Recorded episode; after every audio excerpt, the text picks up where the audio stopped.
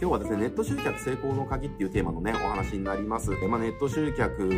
で、まあ、どうすれば効率よく新規を集めることができるのかとかね、見込みが集めることができるのか、商品売れる、売ることができるのかっていうところ。でもコツとか秘訣とか、そのノウハウとかってもちろんたくさんあるんですけれども、やっぱり決定的に重要なことっていうのはいくつかに絞られてくるわけですよ。で、もう本当に決定的に重要なのは、もうとにかくオファーです。もうオファーが全てですね、あのネットで集客しようと思った時に、やっぱりオファーがどれだけ魅力的なのかっていうところで、ほぼ決まる。で、これまあ、なんだろうな、どういうことかっていうと、あの、結局はお客さんは、まあ、オファーで決まるわけですよね。なので、そのオファーがどれだけ魅力的かっていうところで、まあ、決まっちゃうから、やっぱりオファーをどれだけその魅力的にするっていうことは、やっぱり一番ちゃんとやらなきゃいけない。で、ただ、そのオファーを魅力的にするっていうことと、もう一つ、あの、すごく大事なことがあるんですよ。で、これは、オファーを魅力的にするっていうことにもすごく影響してるし、ネットっていうところの、まあ、宿命みたいなところにも関係してくるんですよね。で、まあ、これどういうことかっていうと、ネットで集客しようと思った時って、基本的には競合とか、まあ、直接競合、間接競合、まあ、何でもいいですけれども、比較検討を常にされてるっていう状況の中で、要は、お客さんを集めていかなきゃいけないわけですよ。つまりこれどういうことかっていうと、選ばれる理由っていうのがすごく大事になってきますよっていうところなんです。じゃあ、例えばですけれども、じゃあ行政書士さんがいたとして、じゃあなんかのね、許認可の申請をやってますと、なったとします。で、これ、純粋にね、あの、考えてみてください。あの、どの行政書士さんの事務所を見ても、えー、許認可申請代行なら何々何々事務所にお任せください。これ全くみんな同じこと言ってるんですよね。で、しかも、あの、安いです、早いです、申請の確率高いです、みたいなね、まあ、言ってることが全く一緒なんですよ。だから、探す側からすると、みんな同じことを同じように言ってるから、選べないんですよね。つまり、ネットでこう集客しようと思った時って、選ばれる理由をどう作っていくのかっていうところが、もうすごく大事なんですよ。えー、だからその、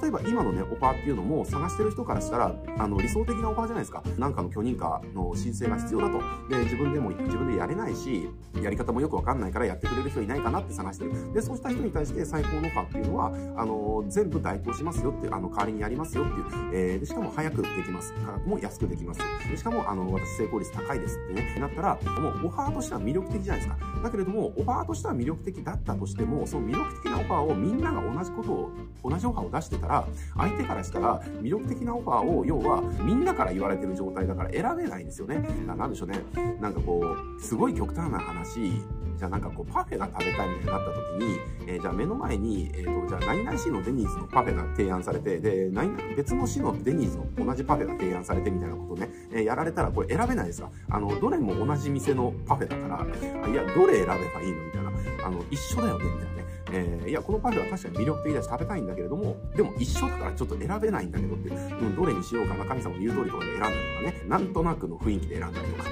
えー、するわけです。で、これもうちょっと現実問題で言うと、結局そういった選ぶ理由がないから、お客さんは何で選ぶかっていうと、もう価格でしか選べないですよね。えー、だから、他とは違うとか、まあ、あの、言い方変えれば USB みたいな話になるかもしれないけれども、要は他との違いとか、ここを選ぼうっていう選ぶ理由がないと、結局お客さんが価格でしか選べなくなるので、安いところから買うってね、えー、ことが起きるわけまあ、これがその価格でしか売れなくなる原因っていうのかな。だから魅力的なオファーを作るっていうのがもちろん大事なんだけれども、その魅力的なオファーをみんながオファーしてたら、それは本当の意味で魅力的なオファーになってませんよっていう話なんです。で、これを要は一つね、ちゃんと似たような中で一つだけ光り輝かせるためには、やっぱり選ばれる理由っていうのを一つ配置しなきゃいけないっていうところなんです。えー、だから、このオファーを作るときっていうのは、その選ばれる理由をどう作っていくのかみたいなところっていうのもすごく大事なんですよね。で、えっ、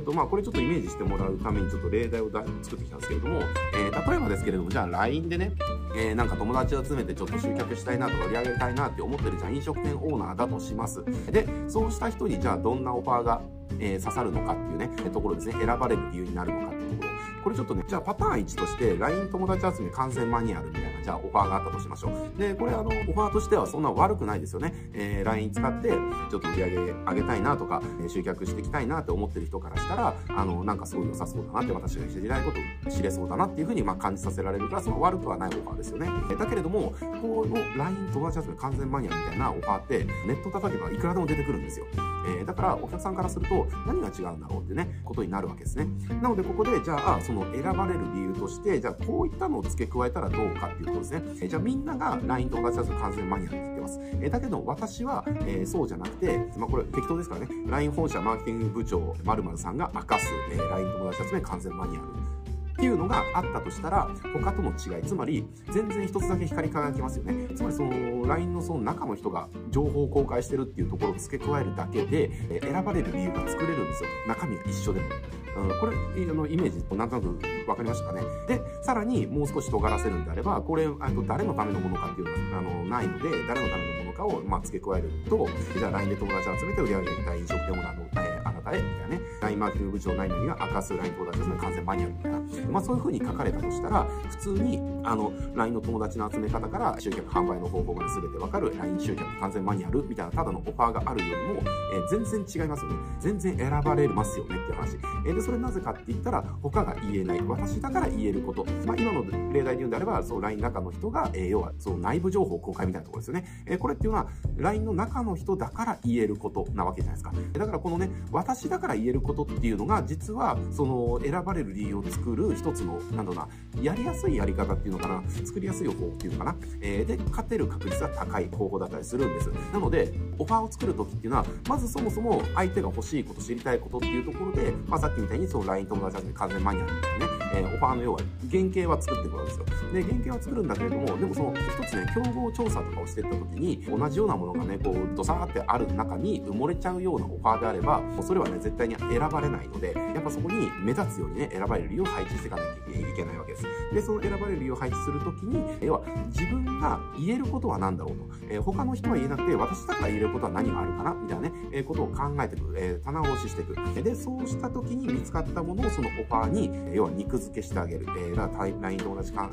全マニュアルとかじゃなくて、LINE の中の人が明かす LINE と同じ集め完全マニュアルみたいなことやると、もうその人だから言えることになって、たくさんの人に選んでもらえるようになるとかね。とか、じゃあ、例えば、自分が飲食店オーナーで、LINE でね、めっちゃうまくいってるっていうのであれば、自分がうまくいった方法を公開します。みたいなね。えっていうのも、その人だから言えることになりますよねっていうところ。そうすると、他の人では言えないこと、要は唯一のものになるわけです。だからオファーの中身は一緒だとしても、あの、その人が言う、選ばれる理由を配置することによって、えっ、ー、と、見込み客からしたら唯一のものに見せることができる。で、唯一のものだからこそ、えっ、ー、と、選ばれる理由になって選んでもらえるようになるっていうところですね。まあ、そんな感じで、ネットでお客さん集めようと思ったら、まあ、オファーが決定的大事。えー、で、オファーが決定的大事なんだけれども、えー、オファーっていうのはちょっと2つの側面があって、そもそも、あの、原型の部分ですね。原型の部分が相手の欲しいものになってないとダメっていうところ。で、相手の欲しいものになってたとしても、みんなが同じものを提供してたら、それはお客さん側が選べなくなっちゃうので、えー、選んでもらうために、私だから言えること、他の人が言えないことは何だろう、えー、この要素を一つオファーに付け加えるって感じですね。えー、で、これをやってもらえると、要はめちゃくちゃパワフルなオファーになります。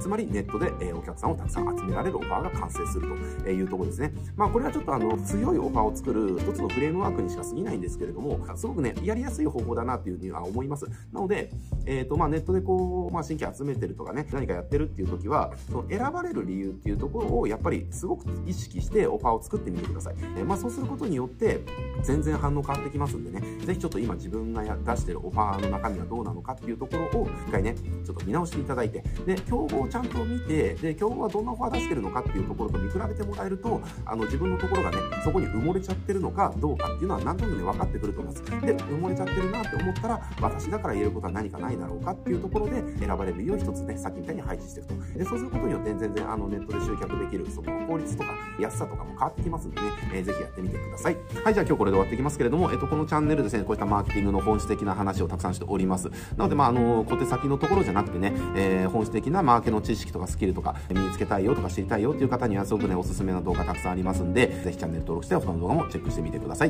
はい、じゃあ今日これで終わっていきます。ご視聴ありがとうございます。